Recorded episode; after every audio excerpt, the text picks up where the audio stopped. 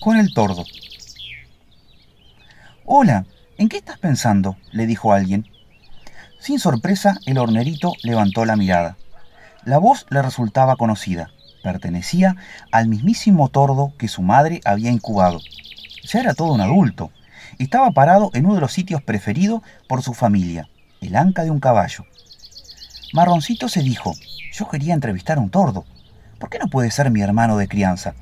¿Quién mejor que él para confiarme la verdad de su vida? Hola hermano, tanto tiempo, le contestó Marroncito. Se te ve muy bien, dijo el tordo mientras daba cuenta de un bichito que quedó al descubierto en un suelo, ahí bajo el pasto que arrancó el caballo que tripulaba. Aunque también te veo muy pensativo. Algo que acaba de decirme el zorzal sobre la música del hornero. Contame, el hombre no codicia su arte, eso te conviene. Eso te dijo, comentó el tordo y añadió, tiene razón el zorzal. ¿En qué cosa? En que su canto es más conveniente que el suyo. Tras la pausa que debió hacer para engullir un segundo bichito, el tordo explicó. Porque, además de original y alegre, tu canto no tiene estatus.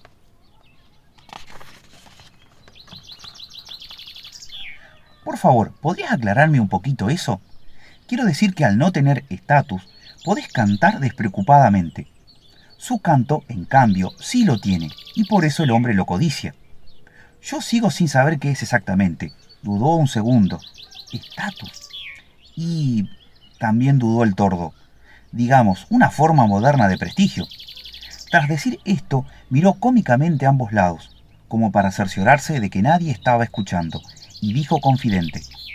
Vos sabrás que a los hombres les encanta rodearse de seres y cosas con prestigio, aunque a veces no sepan bien cómo funcionan. Y aunque existan honrosas excepciones, casi todos tienen hoy la misma falla. ¿Cuál? La voz del tordo se hizo susurro. No pueden parar. ¿Cómo es eso? Viven comprando o consiguiendo, indefinidamente y por cualquier medio, hasta lo que no precisan, sin piedad para ellos ni para los suyos. ¡Qué raro! exclamó Marroncito, y quedó un ratito en silencio. Reaccionó preguntándole al tordo por su vida. ¿Mi vida? respondió el tordo, algo extrañado por la pregunta, no creo que mi vida pueda resultarte interesante. Al contrario, a los míos les hace falta un poco de tu bohemia. Por eso me encantaría conocer alguno de tus secretos. ¿Cómo haces para no aburrirte de no hacer nada? ¿Por qué no querés formar familia y levantar tu nido? ¿Cómo es que no te dan envidia los otros cuando alimentan a sus pichones? Cuando les enseñan a volar? ¿O los ven retosar en el pastito? En fin, todo eso. ¿Podrías contarme? El tordo sonrió con tristeza y le confió a su hermano de crianza. Marroncito, si con alguien me siento dispuesto a la confidencia, es con vos. Pero temo que no creas mi verdad, que pensés que solo quiero justificar mi haraganería. Parecía que al hornero le hubieras amarreado la curiosidad. Te ruego me lo contés todo ya mismo. Estoy ansioso por oírte. Bien, hermano, ya que insistís. Marroncito ni parpadeaba el tordo dijo enigmático. No le encuentro sentido, me falta convicción. ¿Para qué? Para ser un nido y una familia propio. Lo hace la mayoría, y me parece bien. Si los demás son felices de ese modo, yo no los censuro, ni les digo por eso que son vanidosos. ¿Y por qué habrían de serlo? Porque quieren tener pichones y nidos exclusivos. Yo, yo tengo la suerte de poder amar lo de otros. Marroncito sonrió pensando que ahora con esa última frase, el tordo estaba bromeando. Hablo en serio. Soy muy feliz viendo la alegría con que juegan y crecen los pichones ajenos con la dicha de mis vecinos cuando acaban sus nidos. Que ellos no me pertenezcan no me impide hacer mía su felicidad. El tordo hizo nueva pausa para volar en picada sobre otro bichito que asomaba en la tierra. De regreso en el anca del caballo, continuó. Marroncito, cuando conozca el gran para qué, Recién me pondré a hacer lo que corresponde. Por ahora, agregó con dejo irónico y amargo, por ahora no hay cosa que más me guste que gastar el tiempo en nada. Pero, ¿no sentís deseos de darle tus propios críos al mundo? El alazán sobre el que estaba el tordo quiso buscar comida en otro lado y comenzó a alejarse. Primero al paso largo, luego al trote. Antes de que montado y jinete desaparecieran tras unos talas, la pregunta del hornerito tuvo respuesta. Hermanito, ¿qué puede importar que seamos mil pájaros o mil millones? Y ya casi inaudible, hasta pronto, saluda a tus padres. El joven hornero había quedado tan enfrascado en lo que dijo su hermano de nido que no atinó a contestarle el saludo. Pobre, no cree en nada. Aunque su forma de pensar tiene su lado bueno. Le ahuyenta cualquier remordimiento que pueda causarle el ocio. ¿Y qué me dijo que tenía el zorzal? Ah, sí, estatus. ¿Existirá eso realmente? ¿Qué será? A lo mejor es una nueva religión la de los que únicamente creen en el más acá. A esta altura de sus reflexiones ya tenía decidida su próxima entrevista. Visitaría a la paloma y le pediría la fórmula que le permitió alcanzar fama universal. El hornero, sinónimo de laboriosidad en todo el mundo. No estaría mal, se dijo. Visita a la paloma. La paloma devoraba otra hermosa espiga de sorgo, la decimocuarta de la mañana. Todos sus sentidos estaban en ese quehacer cuando los la saludó el hornerito. Buen día, Paloma. Eh, buen, buen día, respondió sorprendida. Mientras terminaba de tragar, se puso atropelladamente en el pico la clásica ramita de olivo. ¿Estaba rico el sorgo? preguntó el hornero. Solo picoteaba unos granitos, tenía un poco de languidez. El hornerito se quedó perplejo. Jamás había escuchado ese término. La paloma se dio cuenta y explicó. Languidez, vacío estomacal. ¡Ah, hambre! pretendió simplificar el lonarito. Hambre tiene los seres vulgares. Yo tengo languidez, sentenció la paloma. Y el joven pájaro sintió vergüenza, por lo que entendió había sido una torpeza suya y pidió disculpas. No problem, dijo en un perfecto inglés el ave símbolo. ¿No qué? No te aflijas, y disculpa si a veces se me escapa el inglés, pero es una deformación profesional propia de mi vida mundana. Te decía que comprendía tu error, es decir, hallar las palabras justas cuando se habla con alguien importante. Completó insoportable la paloma. A pesar de su juventud, Marroncito actuó como un adulto, antepuso su conveniencia a su impulso, y en vez de retirarse bruscamente, como sintió ganas de hacerlo, confesó admiración por su mundial renombre. En casa siempre hablamos de usted, de que es sinónimo de paz en todas partes. No solo de paz, muchachos. También me han elegido para simbolizar nada menos que a Dios, más precisamente al Espíritu Santo. ¿Y cómo comenzó su carrera? Si se puede saber.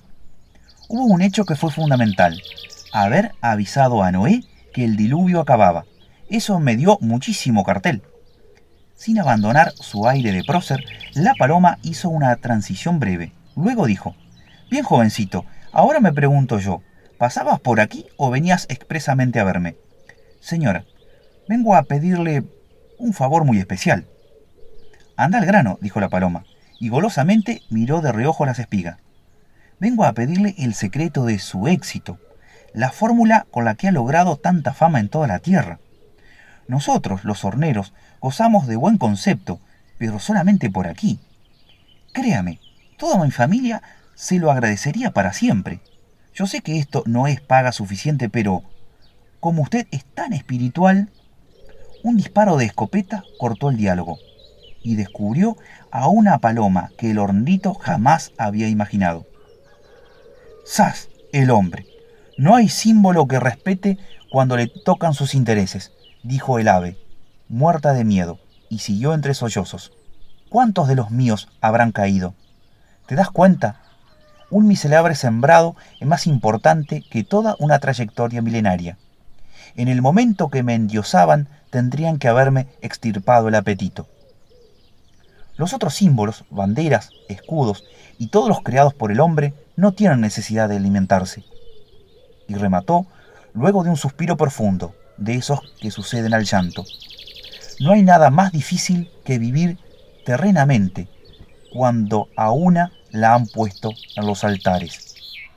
Después, en tono calmo y mirando a los ojos del hornerito, le dijo, Supongo que ya no querrás universalizar tu prestigio. Habrás advertido que la fama, aunque sea mundial, no te asegura la paz con todo el mundo. Y con acento aún más tierno le confió. Marroncito, permíteme un consejo sincero. El tiempo que empleas buscando que te admiren los que no te conocen o están lejos, disfrútalo con los que te rodean y te quieren. Por aquí todos te estiman y respetan lo que te rodean y te quieren. ¿Te parece poca suerte? Mirad a qué te sirve mi cartel internacional. En la propia tierra donde nací, vivo arriesgando el pellejo. Por comer. Vos, en cambio, gracias también a tu dieta que no afecta el bolsillo humano, gozás de buena reputación en donde más importa, donde vivís. Suspiró nuevamente y agregó melancólica. A veces, una es admirada en todas partes, menos en su propia casa. Pero, se atrevió el hornerito, ¿no se puede lograr popularidad local y también en otros campos? Recién el día que estas tierras señalen el rumbo a los demás, no entiendo. Digo que cuando tu comarca alcance un lugar preponderante en el planeta, vos también pasarás a un primer plano en todos lados. ¿Te imaginás? El hornero, símbolo mundial del trabajo. Marroncito sonrió como en un sueño feliz y preguntando a su vez, ¿yo puedo hacer algo? Nada, eso está en manos de los hombres. Enseguida agregó en tono escéptico, aunque los de aquí, hasta que entiendan que la forma de cuidar lo propio es cuidar lo de todos, sin hacer pausa comenzó a explicarse. ¿Viste que el agricultor hizo un solo disparo? ¿Sabes por qué? Marroncito dijo no con la cabeza, porque mis congéneres sobrevivientes volaron al campo vecino. El hombre no quiso gastar otro cartucho en siembra ajena. ¿Te parece lógico eso? Para nosotras es provechoso. Volamos unos metros y seguimos comiendo, pero pensá si puede convenirle al conjunto. Momentáneamente ahorrarán municiones, pero a la larga llegarán a perder media cosecha. Marroncito quedó pensando en su destino consideró injusto estar supeditado al proceder de los demás. Hizo un involuntario gesto, mezcla de resignación y de contrariedad, y decidió marcharse. La paloma lo despidió afectuosamente y regresó, voraz a las espigas. El hornerito iba sin rumbo fijo. Elegiría en vuelo su próximo entrevistado.